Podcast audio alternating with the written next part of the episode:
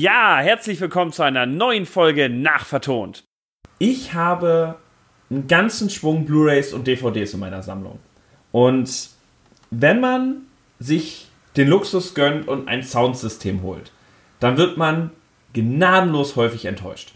Gnadenlos häufig. Klar, es gibt solche Sachen wie Mad Max Fury Road, wo man einen mega guten Sound hat und wo die Soundanlage richtig am Donnern ist und du denkst, Teufel, du hast es geschafft.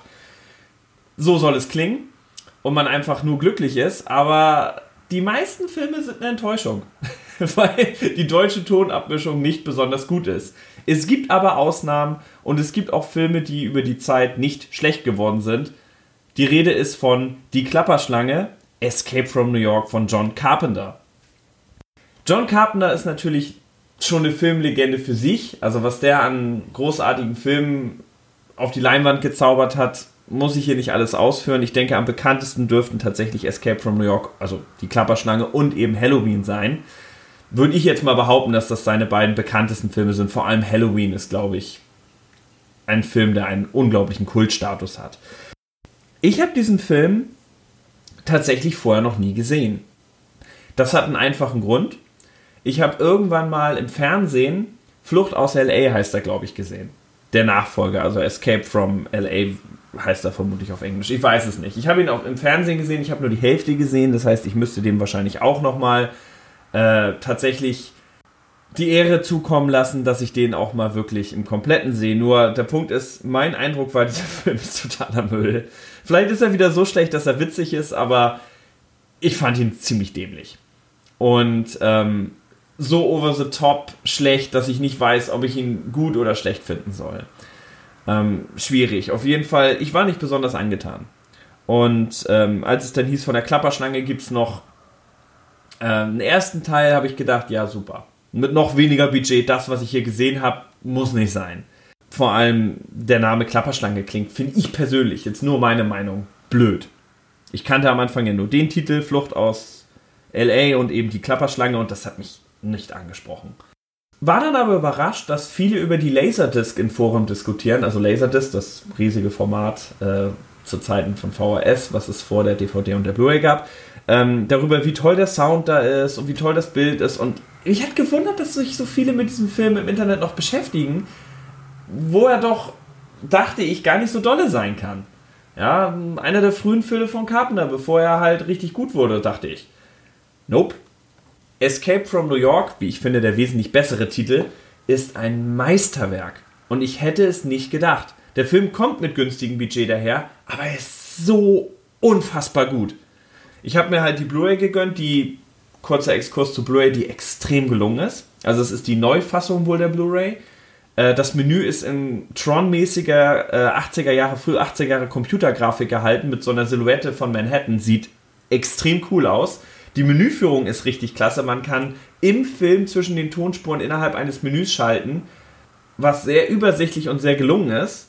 Es klingt jetzt komisch, aber in den meisten Blu-rays kannst du das nicht. Du kannst nur im Hauptmenü umschalten oder ich kann halt mit dem PS4-Menü hin und her schalten. Nur das PS4-Menü ist nicht besonders geglückt. Ich kann da, da steht dann immer nur Deutsch 1, Englisch 2, Englisch 3, Englisch 4 und ich sehe hier nicht, schalte ich zwischen unterschiedlichen Tonspuren, also äh, um die äh, meinetwegen 2.0 Dolby, Kinofassung 5.1, 7.1, Audiokommentar von dem, Audiokommentar von dem. Das kann ich dann immer nicht sehen, was sehr ungünstig ist. Hier habe ich im Film ein Menü, wo ich sehen kann, auf was ich hin und her schalte. Das ist, klingt wie eine Selbstverständlichkeit, haben aber die meisten Blu-rays nicht. Deswegen war ich hier sehr dankbar für. Und was das Großartige an diesem Film ist, ist vor allem der Sound bevor ich halt eine 5.1 Anlage hatte, war ich mir nicht darüber im Klaren, wie wichtig das ist. Ich konnte natürlich schon hören, dass Filme wie Zurück in die Zukunft einen guten Ton haben, aber konnte den von DVD und Blu-ray nicht unterscheiden. Für mich klang das gleich, weil das da unkomprimiert ähm, DTS HD äh, High Resolution oder wie das heißt drauf ist oder Mastered Audio ähm, bei Dolby und oder True HD Dolby bla bla bla das, das konnte ich alles nicht raushören. Für mich klang das alles gleich, weil es kam immer durch meine quäkigen Fernsehlautsprecher. Jetzt hat sich das aber geändert. Jetzt kann ich den Unterschied sehr deutlich hören. Äh, es hängt natürlich immer von der Abmischung ab. Trotzdem, hier macht es einen großen Unterschied. Hier ist einmal, das ist sehr nett, der Kinoton drauf. ja, der Kinoton äh, in 2.0 Dolby Surround, der wirklich gut klingt. Das ist auch der, der auf der Laserdisc drauf wäre. Der der ist super. Kann man jetzt nichts gegen sagen. Aber die 5.1 HD-Variante, also HD jetzt äh, bezogen auf ähm, den DTS-Sound, ist traumhaft. Sie haben nicht das gemacht, was sie bei so vielen DVD-Releases gemacht haben, Neusynchronisation in 5.1, was jedes Mal ein Debakel ist. Nein, es ist die deutsche Synchro, aber mit einer überarbeiteten Tonspur. Es klingt super. Es klingt so super, dass ich mich frage, warum macht er das nicht bei jedem Film, statt irgendwas neu zu synchronisieren? Es klingt hervorragend.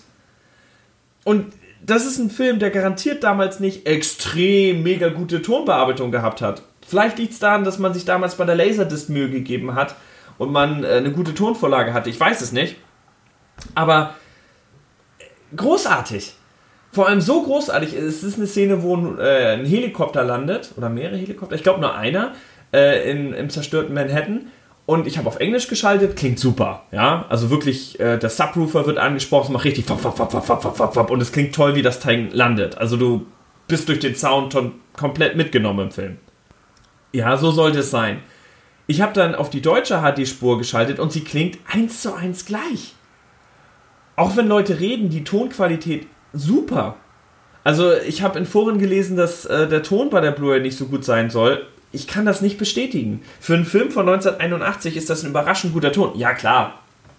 Wenn ich, um nochmal ein vorangegangenes Beispiel zu nennen, Mad Max Fury Road reinschmeiß, ist es nochmal ein anderes Ding. Klar, das ist ein moderner Film, der von vornherein auf mehreren äh, Audiospuren aufgezeichnet wurde, digital, der natürlich die einzelnen Boxen besser anspricht und dann klingt das Ganze nochmal viel mehr, um es mal ganz platt zu sagen, mit Wumms. Aber bei dem Film für 1981, ich, ich war hin und weg. Ich war hin und weg, was tontechnisch möglich ist mit einem alten Film. Und ich kannte das bisher nur von englischen Tonspuren. Da ist es wirklich so, da haben sie ja meistens noch das Original äh, vom Set aufgenommen. Äh, und das überarbeiten sie und das klingt traumhaft. Das klingt einfach traumhaft. Und dann hast du die deutsche Fassung, die dann häufig nur in Stereo daherkommt. Dann haben sie aus dem Stereo, das ist der Klassiker, Dolby Digital gemacht und das klingt nicht so dolle. Es klingt meistens sehr dünn. Und hier haben sie tatsächlich DTS HD 5.1 Sound dafür benutzt. Ich hoffe, man spricht so aus und eben die Kinofassung für die Liebhaber, die eben ihr Laserdisc-Hörgefühl haben wollen. Und es war ein absoluter Gewinn. Also der Ton ist im Deutschen wie im Englischen gleich, ohne dass sie äh, eine neue Synchro machen mussten und es klingt in beiden Fällen traumhaft. Einer der wenigen Filme, wo man sich ohne Wenn und Aber auch die deutsche Tonspur gönnen kann. So, das waren jetzt irgendwie acht Minuten oder so nur über, nur über die Tontechnik des Films. Ähm, Einfach weil ich das mal loswerden wollte, weil das hier einfach mal eins der wenigen positiven Beispiele ist für eine gute Soundabmischung in der deutschen Tonspur, was wirklich bei alten Filmen leider, leider sehr selten ist, auch bei Blu-rays. Sollte das nicht so sein, sollte es noch ein paar andere coole Kult-Klassiker geben, die auf Blu-ray total großartig in der deutschen Tonspur klingen, lasst es mich bitte im Kommentarbereich wissen, weil das würde mich wirklich persönlich interessieren. Ja, häufig sagen ja YouTuber sowas, schreibt in den Kommentarbereich einfach nur, weil viele Kommentare ein Video klicktechnisch nach vorne bringen pff, nope. Interessiert mich nicht so sehr, aber ich würde wirklich gerne wissen, ob es noch andere Filme gibt, die dermaßen gut klingen. Alte Klassiker, die auf Blu-ray so dermaßen gut klingen. Zum Film. Die Story ist dämlich, ohne Ende. Also John Carpenter hat sie äh, zur nächsten Zeit geschrieben, wo er einfach eine Riesenablehnung gegen Autoritäten und gegen den Präsidenten hatte. Nachvollziehbar. Und dachte sich bei der ganzen Watergate-Skandal-Sache, Manhattan ist Moloch, nur noch Kriminalität etc., was zu dem Zeitpunkt auch war. Das wird in den 80ern, Ende der 80er noch schlimmer sein. Ähm, warum macht man nicht ein Riesengefängnis draus und gibt die ganze Stadt auf? Das ist natürlich postapokalyptisch mäßig vom Filmsetting her genial. In der Realität kompletter Quatsch, weil das sind die teuersten äh, Grundstückpreise der Welt. Da würde kein Mensch ein Gefängnis draus machen. Äh, ist aber vom Grundgedanken her ziemlich cool und sehr teuer natürlich nur umsetzbar. Äh, Carpenter musste viel, viel, viel, viel Geld einsparen, um das realisieren zu können. Und ich bin wirklich beeindruckt, wie gut sie es trotzdem hingekriegt haben. Ähm, der Film beginnt damit, dass äh, die Air Force One abstürzt über äh, Manhattan. Und schon dafür mussten sie wirklich sich alles geben. Heutzutage wäre das ein CG-Effekt. Gut oder schlecht, weiß man nicht. Ähm, damals, naja, allein, dass die Air Force One in der Luft fliegt, dafür haben sie Folie genommen, Wattebäusche draufgehangen und das ist dann der Himmel. Ein Riesenaufwand für geringes Budget. Ich glaube, auch Batman von 1989 hat es ähnlich gemacht. Da sieht man es aber mehr. Ähm, und dann das Flugzeug halt eingeblendet, was zugegeben nicht gut aussieht. Das, das Flugzeug sieht sehr fake aus. Aber der Himmel, das war gelungen. Ich dachte tatsächlich, dass sie einen echten Himmel genommen haben und das Flugzeug noch reinprojiziert haben. Das, der Himmel auch fake war, nicht schlecht. Das Flugzeug stürzt ab über Miniatur Manhattan, wo es auch ein Making-of dazu gibt, wie sie dieses Manhattan erstellt haben. Da hat äh, nebenbei bemerkt ähm, äh, James Cameron dran gewirkt, was beeindruckend ist. Ich wusste, dass der Mann äh, früh schon Drehbücher geschrieben hat, ich glaube für Rambo 2 oder so äh, hat er schon mit Drehbüchern angefangen. Er hat auch Miniaturen schon gemacht. Also mir wird immer mehr klar, warum dieser Mann so ein großartiger Regisseur war äh, in seinen frühen Jahren, weil er hat wirklich an all diesen Dingen noch mitgewirkt. Und ja, er hat die Hintergründe dafür gemalt. Sie haben das alles noch mit Büchern und ausge, nicht ausgedruckt, aber nachgemalt und negative ähm, an Wände projiziert von Fotos und äh, ähnliche Techniken, haben äh, Pressholz genommen, also Presspapier und haben da das dann draufgeklebt oder ja, mit Sprühkleber. Irre. So haben sie wirklich äh, die Skyline von Manhattan nachgebaut für ein geringes Budget, was aber man sieht, dass es Modelle sind, aber es sieht trotzdem gut aus.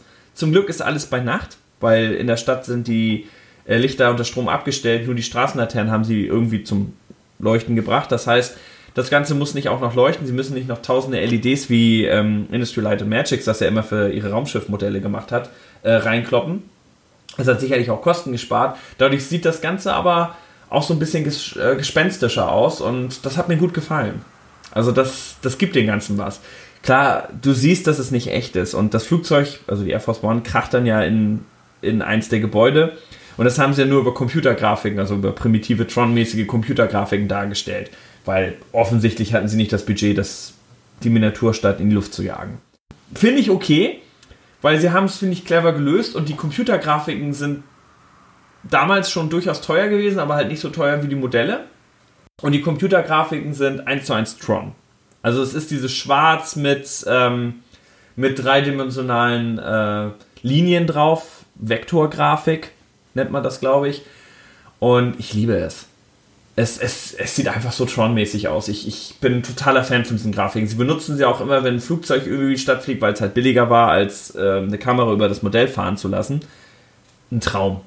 Ein absoluter Traum. Trägt für mich voll zur Filmatmosphäre bei. Und ähm, dazu, das muss auch nochmal gesagt werden, wenn wir schon über Sound geredet haben, der coole Soundtrack von Carpenter. Es ist eben nicht ein orchestraler Soundtrack, was bei einigen Stellen, so gerade am Ende bei so einer Prügelszene, hätte ich gedacht, das wird vielleicht besser passen. Aber der Soundtrack ist geil.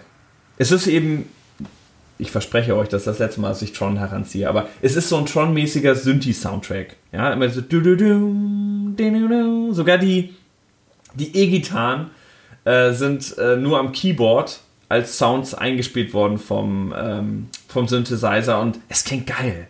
Es klingt total geil. Es erinnert, also zu Anfang habe ich halt an Halloween gedacht, was passend ist, weil John Carpenter hat ja auch dafür die Musik gemacht. Äh, aber es hat auch so ein bisschen die Tron-Komponente, weil es auch häufig so wow, wow, wow, wow klingt, was so ein bisschen, was dieser Synthi-Sound ist, der so ein bisschen was Verfremdendes, so was Traumhaftes hat. Und Tron versucht dich ja auch immer in eine andere Welt hineinzuversetzen. Und das ist hier auch. Was komisch ist, weil der Film spielt ja eigentlich in der Realität. Also in der Zukunft von 1997. ja, wo es Leningrad noch gibt, äh, wo die Sowjets noch ein Thema sind. Naja, gut, in der deutschen Synchro sagen sie Russland, das ist natürlich okay, aber ja, das ist eine Zukunft, wo offensichtlich der Kommunismus nie geendet hat. Aber es ist okay, wir haben auch Manhattan zum Gefängnis gemacht. Also es ist ein anderes 1997. Genauso wie Blade Runner offensichtlich in einer anderen Zukunft spielt. Ja, in einem anderen 2019. Offensichtlich. Ja, das Flugzeug des Präsidenten wird halt von irgendwelchen Terroristen entführt. Also es sind irgendwelche Arbeit, Anti-Imperialismus-Terroristen, irgendwas russisches, RAF-mäßiges. Sehr früh 80er sehr früh 80er, fast eher 70er. Äh, diese Art von Terroristen gibt es in der Form so eigentlich nicht mehr, die gegen den Imperialismus sind und guerillamäßig. Naja, der Präsident rettet sich da über eine Kapsel, über diese Notfallkapsel, die er auch wirklich hat, wird aber nicht vom Secret Service dorthin gebracht. Die Notfallkapsel sieht sehr billig aus, aber hey, ähm, mit so überall blinkenden Lichtern, dieser End-70er, früh 80er Sci-Fi-Stil, den ich ja so mag, ne? dunkle Räume mit vielen Lichtern. Man hat es gemacht, wenn man kein Geld hatte, aber es sieht trotzdem cool aus. Im Hintergrund hört man immer die Computerstimme von Kit, also die Synchronstimme von Kit. Allein deswegen mag ich die deutsche Synchro äh, so wahnsinnig gerne. Weil statt irgendeine so Frauen irgendwas Computerstimme hast du halt die Stimme von Kit. Besser geht's für mich nicht. Mehr 80er kann es kaum sein. Und ähm, ja, die Kapsel landet dann halt not. Also die Air Force One stürzt ab, stürzt ab, wird völlig zerstört. Die Kapsel landet not.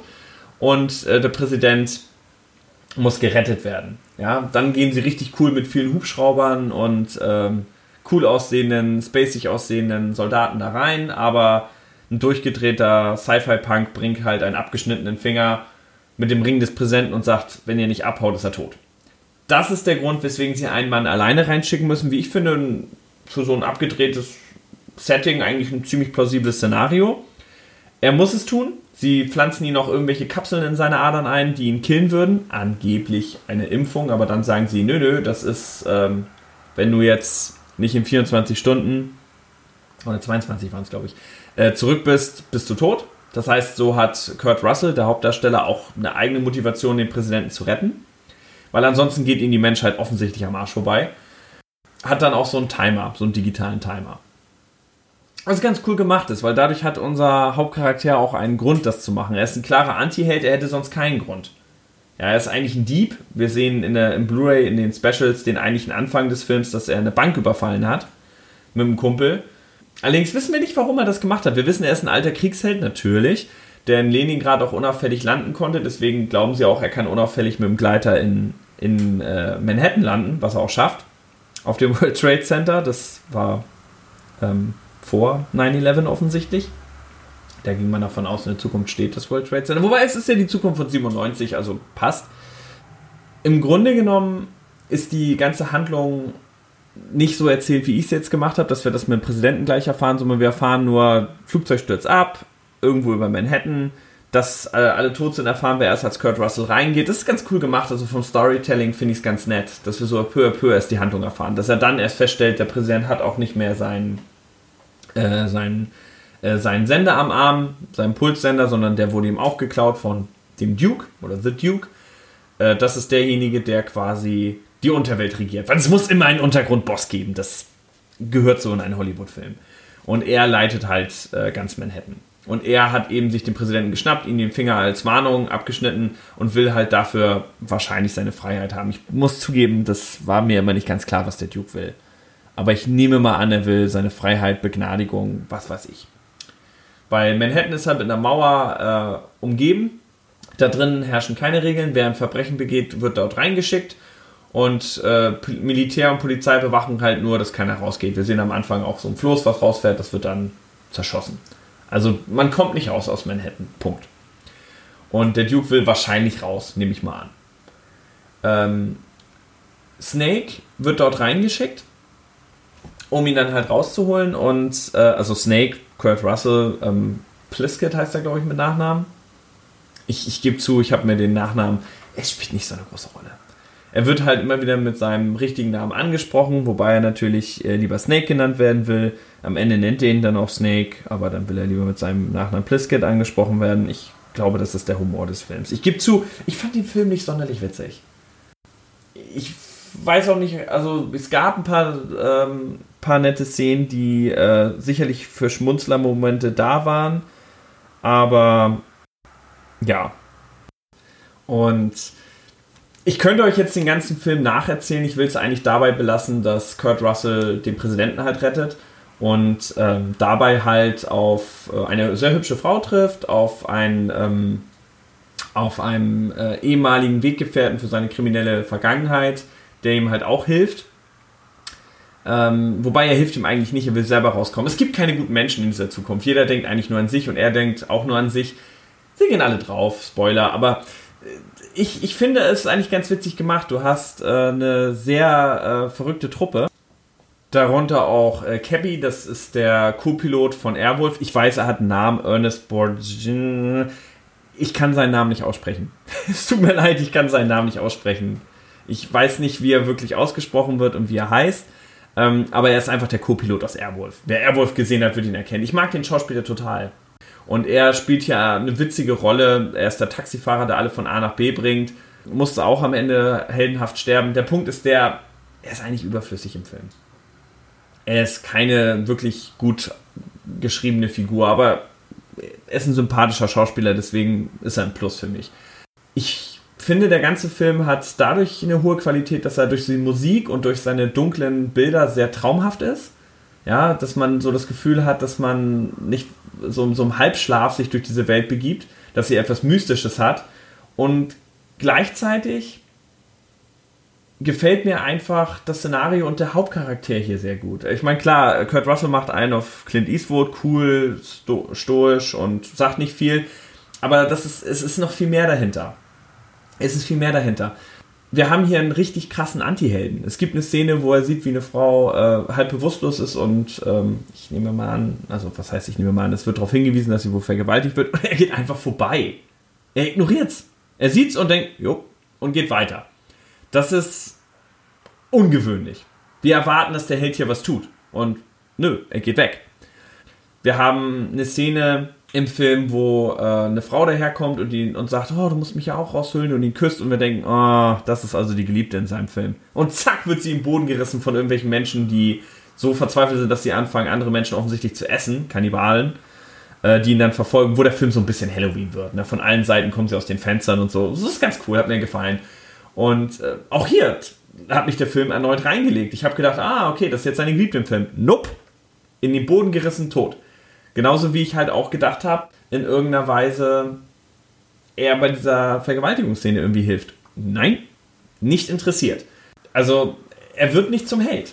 Er verlangt auch am Ende ein paar Minuten der Zeit mit dem Präsidenten und wir denken, er wünscht sich jetzt irgendwas vom Präsidenten, dass er wieder rehabilitiert wird, dass er wieder ins Militär aufgenommen. Nein, er sagt nur, ha, okay, war es das echt wert? Der Präsident sagt, jupp, und er hat dann die Bänder vertauscht. Es gibt irgendein Band, da gebe ich zu, das habe ich nicht geschnallt. Es gibt ein Band, wo irgendwelche Informationen drauf sind, die den Frieden sichern. Ich habe aber nicht verstanden, wie. Und er hat das Band am Ende ausgetauscht, haha, haha. Und somit kann der Präsident in der Live-Schalte nur Musik spielen statt dieses wertvolle Band. Ich habe aber nicht gereilt, was auf dem Band drauf ist. Das heißt, auch hier ist Kurt Russell ein Arsch am Ende und äh, hat den Präsidenten zwar gerettet, aber nur um sich selber zu retten und das war's was ist also erreicht am Ende des Films? Naja, der Hauptbösewicht, der Duke, wird von einem wütend gewordenen Präsidenten am Ende erschossen, nachdem er ihn misshandelt hat ohne Ende und gedemütigt hat. Der Präsident ist frei, nur hat halt einen Finger verloren und Kurt Russell ist auch befreit äh, und die Welt ist nicht im Frieden, weil er das Band zerstört hat. Also in dem Film geht es nicht wirklich darum, äh, dass diese Heldentruppe am Ende rauskommt. Also die Frau, die schöne Frau und Brain, wie sie ihn nennen, also der, ähm, der clevere Handlanger äh, des Oberbösewichts, die, der ja auch versucht, sein eigenes Ding zu machen und auch mit dem Gleiter vom äh, World Trade Center zu fliehen versucht, der spielt gar keine Rolle mehr. Weil er wird auch getötet. Er wird von der Mine zerfetzt, obwohl er eigentlich den Weg kennen sollte, wie man an den Minen vorbeikommt, aber er wird als einziger zerfetzt, das habe ich nicht verstanden. Aber egal, er stirbt. Die Frau will dann nicht weiterleben ohne ihn. Ich hätte übrigens erwartet, dass die Frau am Ende mit der Klapperschlange, also mit ähm, Kurt Russell zusammenkommt, aber das wäre wohl zu vorhersehbar gewesen. Deswegen wird sie überfahren. Die haben aber vergessen, eine Tötungsszene zu machen. Deswegen haben sie in der Garage dann einfach ein Auto über sie gepackt und ja, nachträglich so noch Post äh, eine Todesszene für sie eingefügt. Fand, fand ich ganz nett, das zu wissen, weil man merkt es echt nicht. Man denkt, die Szene gehört zum Film dazu. Fand ich ganz äh, interessant. Nice to know. Und ähm, ich habe jetzt den Film nicht akkurat nacherzählt, das möchte ich auch gar nicht. Ich weiß, ich bin da auch ein bisschen gesprungen und sehr viel hin und her und aber ich glaube, es ist auch ein Film, den man selber gesehen haben muss und wo ihr jetzt nicht einfach von mir eine Nacherzählung bekommen solltet. Was ihr von mir wissen müsst, ist, ähm, der Erzählstil ist nett, die Darstellung, die Inszenierung ist schön. Äh, wir haben einen Anti-Helden, den wir so selten in Filmen bekommen. Äh, der dann ja auch die zerstörte Air Force One findet und den Sender findet, aber eben nicht den Präsidenten, weil irgend so ein Penner dann am Ende äh, diesen Peilsender des Präsidenten hat. Und er setzt sich dann erstmal auf den Klappstuhl und denkt so, was jetzt? Shit. Und ich fand die Szene großartig, weil das haben wir selten in Actionfilmen. Normalerweise ist der Actionheld immer der potente Superheld, der halt immer weiß, was zu tun ist. Und, und Kurt Russell weiß es offensichtlich nicht. Das hat mir sehr gefallen. Äh, das zerstörte Manhattan, wofür sie ein ausgebranntes St. Louis genommen haben. Ich glaube, St. Louis oder irgendwie so. Also, die haben eine andere Stadt genommen, wo gerade ein Stadtbrand war und wo wirklich viele zerstörte Geschäfte waren. Deswegen, ich war beeindruckt vom Set. Ich habe gedacht, die haben kein Geld und konnten so eine coole zerstörte Straßenszenerie aufbauen. Nein, sie haben wirklich eine abgebrannten Straßenviertel von der echten Stadt genommen. Äh, die Straßenlaternen, äh, glaube ich, auch ausgemacht, die Geschäfte aus, Strom überall weg und äh, haben dann nur ein kaputte Autos dort mit hingestellt. Deswegen sieht das Set so gut aus. Die Modelle sind halt cool gemacht, die Computereffekte sind super und die Musik nimmt einen total mit. Also, ohne euch jetzt alles vom Film erzählen zu wollen, kann ich nur sagen, schaut den Film und schaut ihn auf jeden Fall auf Blu-ray, weil die Blu-ray ist sehr, sehr, sehr gelungen. Ich könnte noch sehr viel über den Film sagen, über Szenen, die mir gefallen haben, äh, mit so ein bisschen Making-of-Wissen äh, dazu, aber ich glaube, das muss ich nicht. Weil wenn ihr euch die Blu-ray kauft, werdet ihr euch das Making-of garantiert auch reinziehen, weil es wirklich in dem Film, äh, für den Film absolut sehenswert ist und ihr wirklich coole Informationen erfahrt. Vor allem auch darüber, dass der Soundtrack eine LP wurde, die ein Riesenhit war. Den Soundtrack gibt es auch auf CD, ihr findet ihn auch auf Spotify und der Soundtrack ist super. Also das ist einer der besten Film-Soundtracks, wenn ihr mich fragt. Insofern, ja, ich höre in letzter Zeit mir die ganze Zeit den Soundtrack an, weil er mir so gefällt. Das kommt nicht oft bei einem Film vor. Aber der Film mit seinem Tron-ähnlichen Soundtrack hat es mir halt voll angetan. In dem Sinne, Escape from New York oder Die Klapperschlange. Der Film, wo er eine Cobra auf dem Arm hat auf dem Cover, was er im Film definitiv nicht hat. Und äh, eine zerstörte Freiheitsstatue im Hintergrund zu sehen ist, was im Film überhaupt nicht zu sehen ist. Also wir, sie haben tatsächlich, sie haben tatsächlich bei der Freiheitsstatue gedreht. Ich war mal da, ich habe auch erkannt, dass es definitiv kein Set ist, sondern dass das so aussieht. Sie haben es dann aus der Entfernung gefilmt, wahrscheinlich weil das billiger war, als da wirklich mehrere Takes zu machen.